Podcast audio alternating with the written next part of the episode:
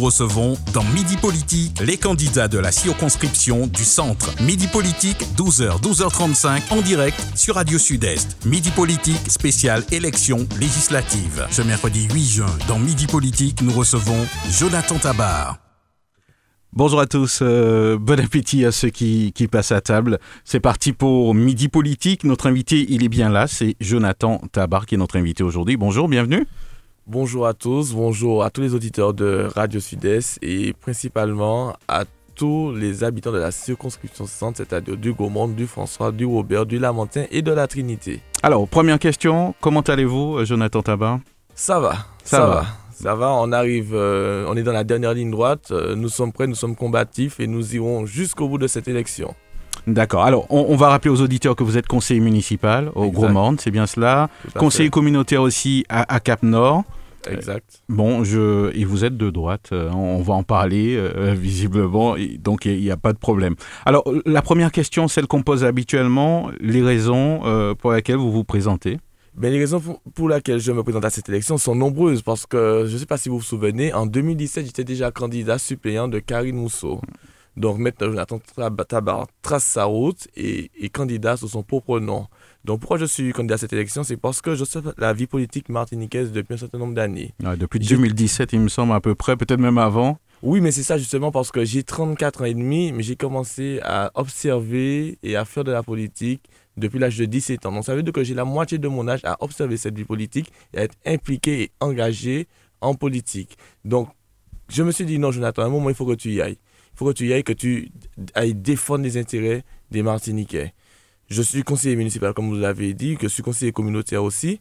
Mais euh, je me dis qu'il faut aller au-delà. Il faut aller au-delà. Il faut pouvoir aller défendre les intérêts de, des Martiniquais, du peuple de Martinique à l'Assemblée nationale, tout en sachant bien évidemment que lorsqu'on est conseiller, euh, lorsqu'on est député, on est député pas d'une circonscription, mais d'un territoire à la Martinique, mais aussi député de la France. Mais il faudra faire entendre cette voix martiniquaise qui n'a pas, selon moi, été suffisamment été entendu à l'Assemblée nationale. D'autant plus que nous sommes un territoire insulaire et nous avons des spécificités. Et ces, ces spécificités, il faut les faire valoir euh, les faire entendre à l'Assemblée nationale. Et même, et même des fois, il faut aller plus loin en faisant valoir notre différence, notre différence. Il faut faire preuve de différenciation lorsqu'il y a des projets de loi. Et pour ça, il faut être présent à l'Assemblée nationale, ce qui n'a pas été souvent le cas de nos parlementaires. Et je Apparemment, ils n'ont pas de très bonnes notes hein, à ce niveau. Ils sont au bas du classement et c'est vraiment dommage. Il y en a quelques-uns qui font l'effort, mais quand on regarde, on vous imaginez que nous avons quand même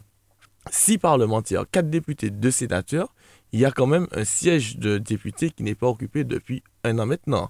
Il y a quand même un siège de sénateur qui n'est pas occupé non plus. Ça, il faut le savoir. On a tendance à oublier qu'il y a deux sénateurs en Martinique, mais il y a un qui n'est pas occupé depuis quelque temps.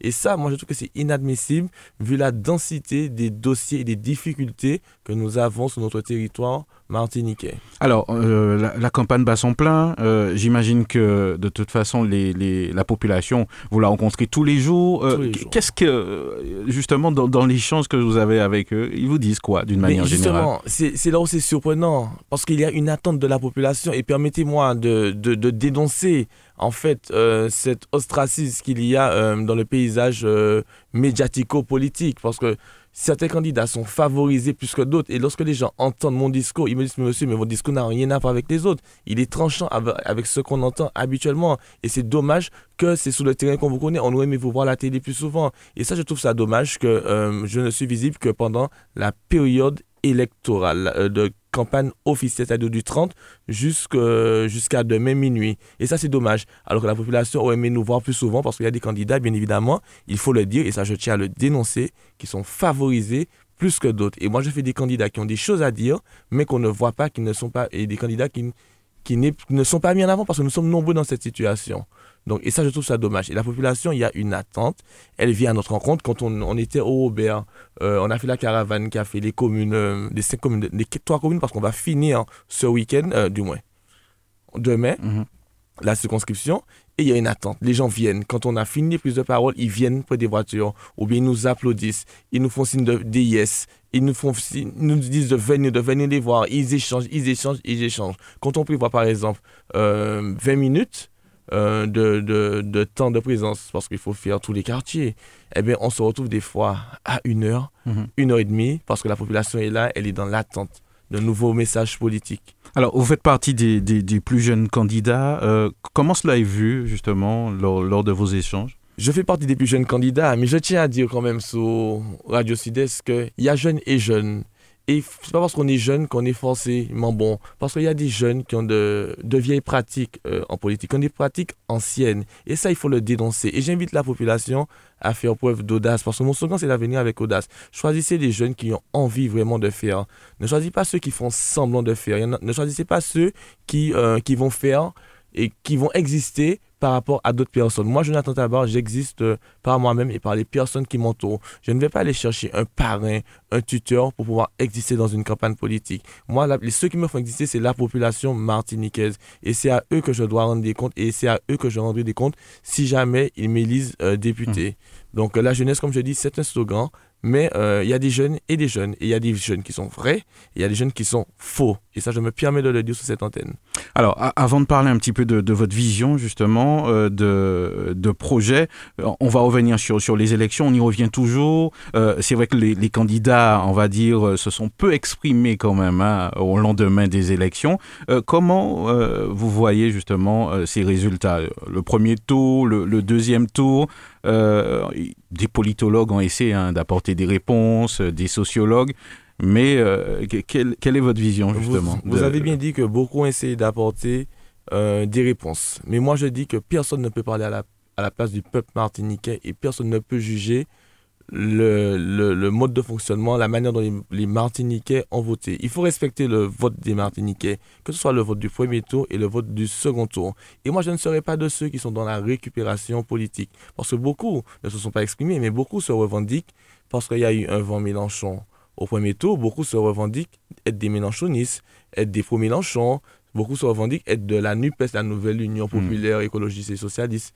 Donc, il faut arrêter de prendre les Martiniquais pour, pour, des moutons, parce que le peuple martiniquais euh, est libre de penser, est libre d'agir et est libre de choisir surtout. Et eh bien moi, je ne vais pas les critiquer, je ne vais pas les blâmer parce qu'ils ont voté Mélenchon et parce qu'ils ont voté Marine Le Pen. Mais moi, ce que je veux dire à cette population martiniquaise, à notre population martiniquaise, c'est que il ne faut pas se laisser tromper non plus par les beaux discours, parce qu'on a beaucoup de personnes qui viennent et qui surfent sur l'émotion martiniquaise, la sensibilité martiniquaise, parce qu'on a des difficultés et il y en a qui ont un discours, euh, des grands politiques au niveau national qui ont un discours à Paris et qui ont un discours euh, pour, pour, les Outre-mer, parce qu'ils savent que on, est, on, est dans l'émotion, qu'on a subi des choses et qu'on est, je ne vais pas dire à fleur de peau, mais qu'il euh, y a des choses qu'on ne doit plus accepter. Donc, ils hmm. vont aller dans ce sens-là. Vous faites référence peut-être à M. Mélenchon, peut-être? Mais vous, si, vous, je, vous le dites très bien, donc vous comprenez exactement ce que je suis en train de dire. Et ça, il ne faut pas tomber dans ce piège-là, il ne faut pas tomber dans ce panneau-là, parce qu'on ne peut pas avoir un discours pour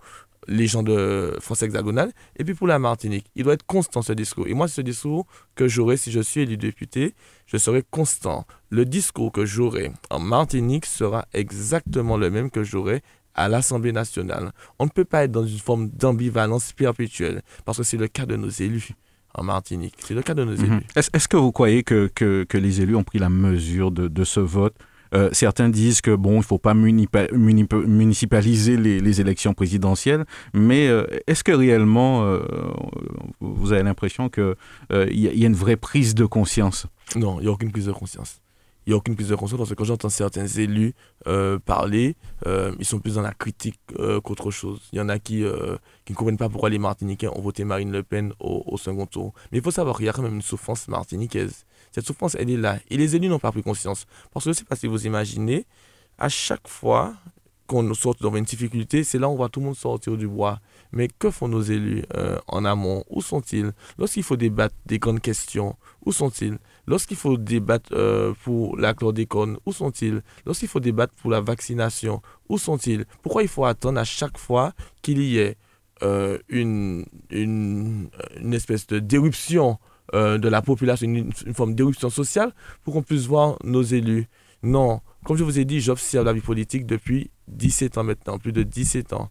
Donc, je connais mon peuple, j'analyse mon peuple. Je n'attendrai pas qu'il y ait le problème pour pouvoir agir, pour pouvoir faire semblant de parler et pour montrer qu'on est à côté du peuple. Moi, je veux être le député de l'anticipation. C'est pour ça que je serai un député pleinement présent à l'Assemblée nationale et je rendrai compte régulièrement, de manière trimestrielle par exemple, à la population. Alors, donc on va aborder un, autre thème, euh, le, thème de, la vie chère. Bon, euh, ça fait des années, on n'a pas attendu la, guerre en Ukraine, euh, ni la pandémie. ça fait des années, des solutions, on en a vu émerger, mais qui, qui, qui, qui ont aussi vite disparu. Oui. Qu'est-ce qu'il faudrait encore Qu'est-ce qu'il Moi, je vais vous dire quelque chose. Moi, je vais vous dire quelque chose. J'étais l'un des premiers, si ce n'est le premier candidat à dire qu'il faudra supprimer l'octroi de mer. Et quand je dis ça, avant de, de, le dire, j'ai quand même consulté, j'ai quand même vu des personnes, des maires notamment, pour savoir ce qu'ils en pensaient. Et beaucoup m'ont dit, mon Dieu, ne t'attaque pas à ça, ne t'attaque pas à ce dossier-là, laisse ça tomber. Eh bien non, je ne vais pas laisser tomber, parce qu'il faut arrêter de mentir à la population martiniquaise. Nous avons un problème de vie chère en Martinique. Vous savez depuis quand l'octroi de mer existe? L'octroi de mer existe depuis 1670. Je ne sais pas si vous savez qui était, qui dirigeait la France à l'époque. Je, je, vais vous dire, c'était Louis XIV. Louis XIV. Et, on, et ça s'appelait le droit de pied à l'époque. Et on continue à fonctionner. Après, il y a eu Napoléon, après, on a eu tous les régimes qui se sont succédés. On a, on a quand même, on fonctionne quand même avec une taxe coloniale. Soit disant on est anticolonial, mais on fonctionne avec un prélèvement colonial. Où est la logique dans ça? Et nos élus tiennent à cet octroi de mer. Moi, je dis que la France est championne du monde en matière de prélèvement, en matière d'impôts. Eh bien, la France devra être championne du monde en matière de dotation et devra compenser cette perte due à l'auteur de mer parce qu'on est habitué. Il faudra qu'elle compense. Parce que je dis que euh, nous sommes un peuple martiniquais, nous sommes un peuple insulaire, nous ne sommes pas égaux par rapport à ceux qui sont de l'Hexagone. Nous ne sommes pas égaux. Donc il faudrait une dotation. J'irai loin. Ce sera une dotation soit de rattrapage ou soit une dotation de réparation pour compenser cette perte, cette perte d'octroi de mer. Et là encore, on me dit que seul que je ne pourrais pas. Ça, c'est les gens qui me le disent. Mais moi, je prends les Martiniquais à témoin parce que je mettrai tous les élus à bord et on verra qui reste à bord ou qui saute du bateau. Parce qu'il faudrait que tous les élus prennent leurs responsabilités et que tous les élus se mettent derrière moi si je suis élu député. Parce que je travaillerai avec les autres parlementaires, avec l'ensemble des, des, députés, l'ensemble des parlementaires. Mais pas seulement de Martinique, de Guadeloupe, de Guyane, des Outre-mer, parce que nous, nous avons tous les mêmes problématiques. Et ça, il faut que tout. Et on verra qui joue sérieusement le jeu, qui est vraiment sincère dans son engagement pour la population. En tout cas, on, pense bien qu'il y a un intérêt à, travailler ensemble. On entend parler euh, euh, depuis quelques années, mais il n'y a, rien eu de concret finalement. Euh, finalement, les, députés se trouvent un petit peu isolés alors qu'il y a les, mêmes problématiques. Il faudrait faire quoi? On doit penser à un changement, un renouvellement? Il faudrait déjà un renouvellement, mais vous savez, dans la vie, il y a les paroles et les actes. Les paroles, tout le monde en fait. Les actes, ils sont très peu à le faire. Et moi, je, suis, je serai un député de l'action. Et je vous assure que je, me, je ferai de manière à travailler avec l'ensemble des parlementaires ultramarins. Et là encore, il faudra qu'on soit, solide, qu'on soit solide. Et je prends cet engagement auprès de la population que nous réussirons à créer ce groupe. Nous serons dans nos groupes euh, respectifs, bien évidemment, mhm. mais il faudra créer un groupe de travail avec tous les parlementaires ultramarins. On va mettre que oui, ça existe déjà, mais sous quelle forme? Sous quelle forme? Il faudra une forme qui soit vraiment organisée et que, une forme que l'État reconnaîtra sérieusement. Euh, un thème euh, qui, qui, qui, vous tient à cœur, ce sont les, les sargasses. On voit bien la difficulté qu'ont rencontrent les, les, communes, les, maires face à cette situation. Euh, est-ce que, en, analyse, en analysant un petit peu cette problématique avec un peu de recul, on a un peu de recul maintenant, est-ce que finalement tous les moyens, tous les leviers ont été mis en place pour pouvoir, bon c'est vrai, Hein, beaucoup, on a, on a comparé avec l'Hexagone, on a bien vu qu'il y, a quelque chose qui ne fonctionne pas. Il y a quelque chose qui ne fonctionne pas. Et je dis que, est-ce que tous les moyens euh, ont été mis en place? Je dis non. Mhm. Non, non. Euh, clairement non. Vous savez pourquoi? Parce que vous avez pris l'exemple de l'Hexagone, on a le problème des algues vertes qui a eu lieu en Bretagne. Ce problème a été réglé. Pourquoi? Parce que l'État s'est donné les moyens de régler ce problème. Mhm. Et là encore, pour les sargasses, il faudra de vrais plans sargasses. Et ça, je le dis. J'étais à la rencontre de la population. Euh, du François, du, euh, du Robert, Trinité aussi, Cosmi notamment. Frégate, tous ces quartiers-là qui sont vraiment asphyxiés par les sargasses. Et puis le, bord de mer du, du Robert. je peux vous assurer que tout n'est pas mis en œuvre. Parce que si tout était réellement mis mmh. en œuvre, ben, on n'aurait pas eu de sargasses. Le problème, il est local, il est euh, à Paris. Euh, le problème, il est à tous les niveaux. vous savez pourquoi? Je vais vous dire qu'il est à tous les niveaux. Parce que pourquoi je demande euh, la mise en place de catastrophes climatiques, je dis bien climatiques parce qu'il y a l'état de catastrophe mhm. naturelle, mais moi je demande climatique, parce que la prolifération des sargasses est due à l'activité humaine. Ce n'est pas dans la baie de Fort-de-France qu'il y a cette activité. Elle est au niveau du Brésil, là où il y a la mer des Sargasses, au niveau de l'Amazonie. C'est à ce niveau-là. Donc, c'est un problème qui est mondial. Donc, il faudrait, soi-disant, nous parle de plan climat Paris, euh, de l'environnement, de tous ces plans-là. Eh il faudrait que vraiment que toute la communauté internationale prenne en compte ce problème des sargasses. Donc, ça voudrait dire que. que c'est toute la Caraïbe, que ce soit la grande, de la grande Antilles jusqu'à jusqu'aux petites Antilles qui est concernée par, par les sargasses. Donc, dans tous les plans climatiques internationaux qu'on fait avec tous les grands présidents, eh il faudra introduire cette question des sargasses et mettre un fonds spécial pour lutter contre les sargasses. C'est un problème qui est mondial, la sargasse. Et au niveau local et au niveau national, on a des moyens d'action. Parce que je reviens d'une mission euh, communautaire du Mexique où j'ai vu que la sargasse euh, est ramassée dans la mer on ne laisse pas la sargasse arriver au sol. Parce que vous savez, euh, au Mexique, euh, on a l'une des, euh, l'un des leviers économiques, c'est le tourisme. Donc, les Mexicains ont pris conscience ils ont plutôt intérêt à anticiper. Exactement, mhm. ils anticipent. Donc, on ne laisse pas arriver au sol. Et le très peu de sargasse qui arrive au sol, eh bien, c'est recyclé et on fait des briques avec.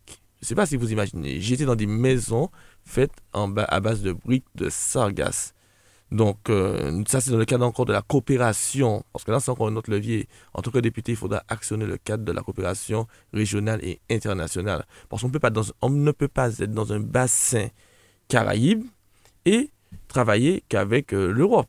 Donc, tout ce qu'il y a autour de nous, tous les pays d'Amérique latine, d'Amérique du Nord, il faudrait qu'on travaille sérieusement, qu'on commence à travailler sérieusement mhm. avec eux. Il faudra légiférer certainement. Euh, mais justement, mais ce sera mon rôle en tant que mhm. député de proposer euh, au gouvernement euh, des lois qui nous permettent de travailler de, de, en étroite collaboration avec les pays de la Caraïbe, les pays de notre bassin. Et ça, il faut pouvoir le faire. Et, ce sont pas et on ne peut pas continuer avec ce fonctionnement où ce n'est que le lien entre la France hexagonale et la Martinique. Il faut pouvoir s'élargir et qu'on ait une assise pleine dans notre bassin.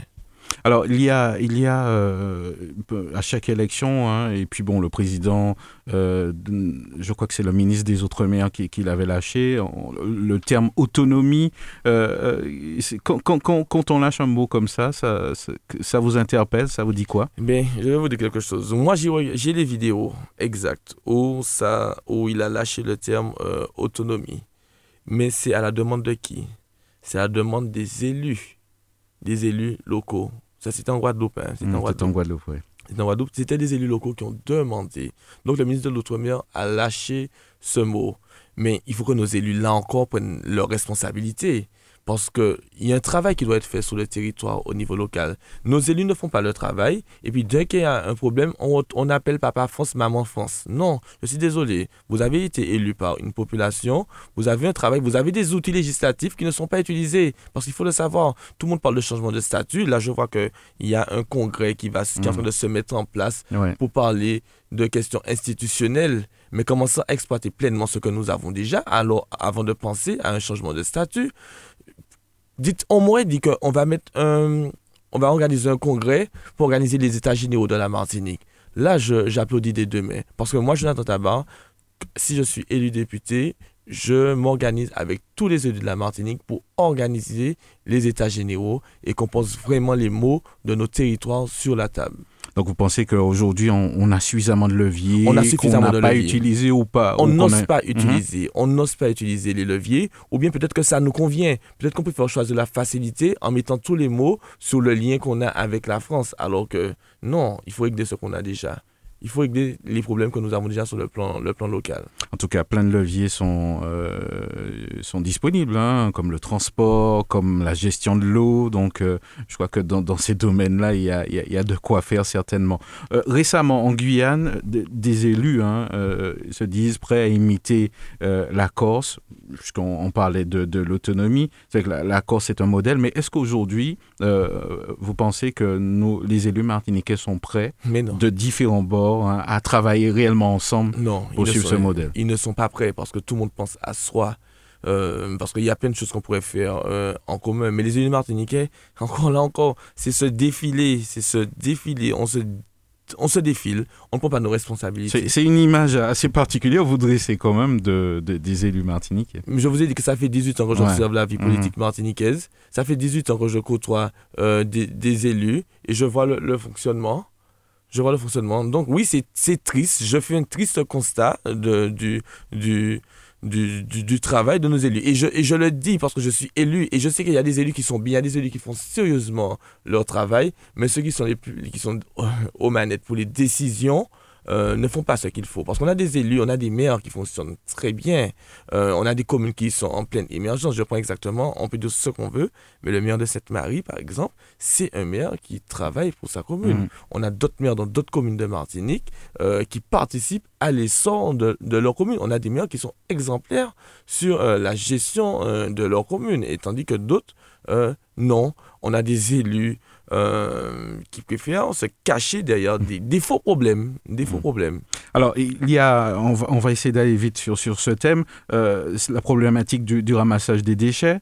Euh, on voit bien que, bon, certaines analyses disent qu'il y a un problème hein, quand même, bon, peut-être d'hommes aussi, et, d'application de règles ou de lois qui, qui sont difficilement applicables à, la Martinique.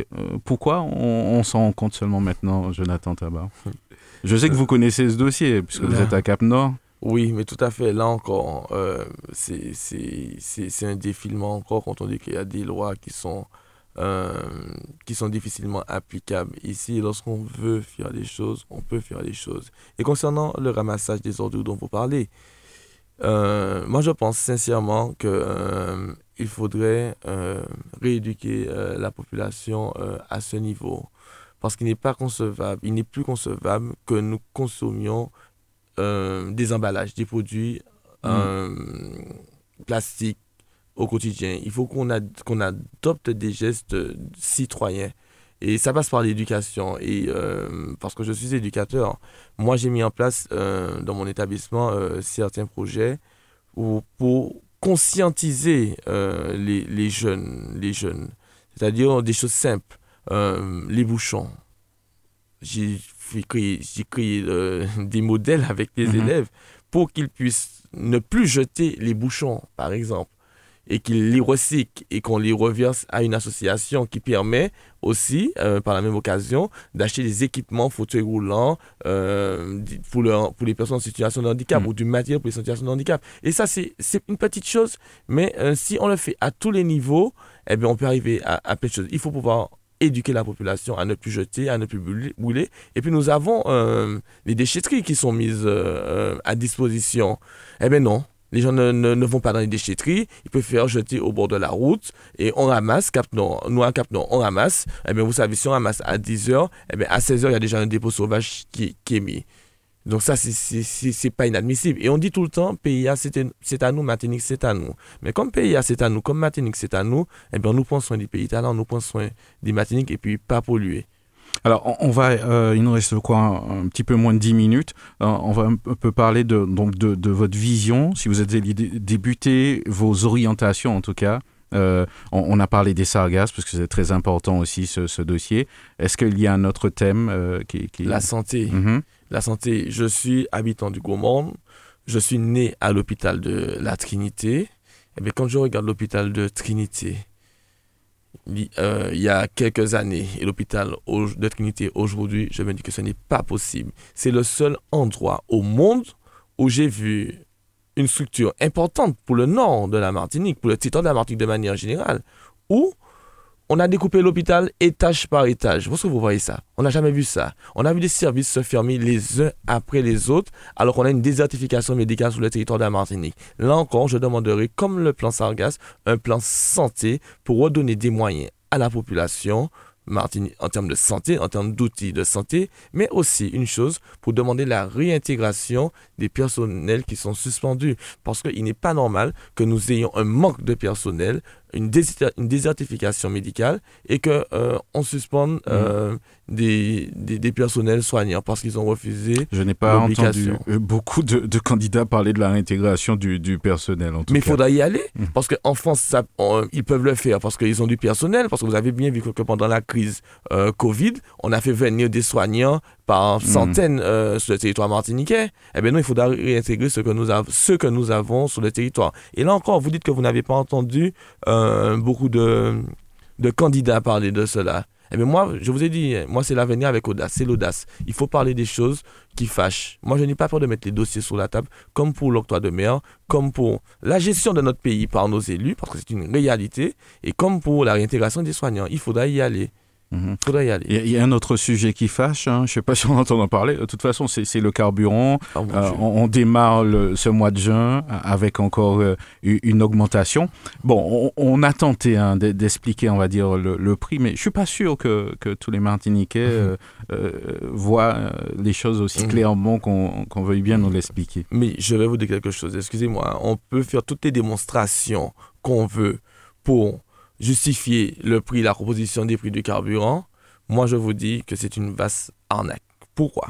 Parce qu'on ne peut pas me dire qu'il y a deux mois de ça, on nous accorde 15 centimes de réduction et ces 15 centimes sont automatiquement engloutis dans, la dans le prix du carburant au litre. Et puis c'est quoi? Ce qu'on gagne, c'est 1 centime, c'était il y a deux mois. 1 centime? Qu'est-ce qu'on couillonne alors? Qu'est-ce qu'on Rien n'a changé. Parce que nous, on paye toujours le prix fort.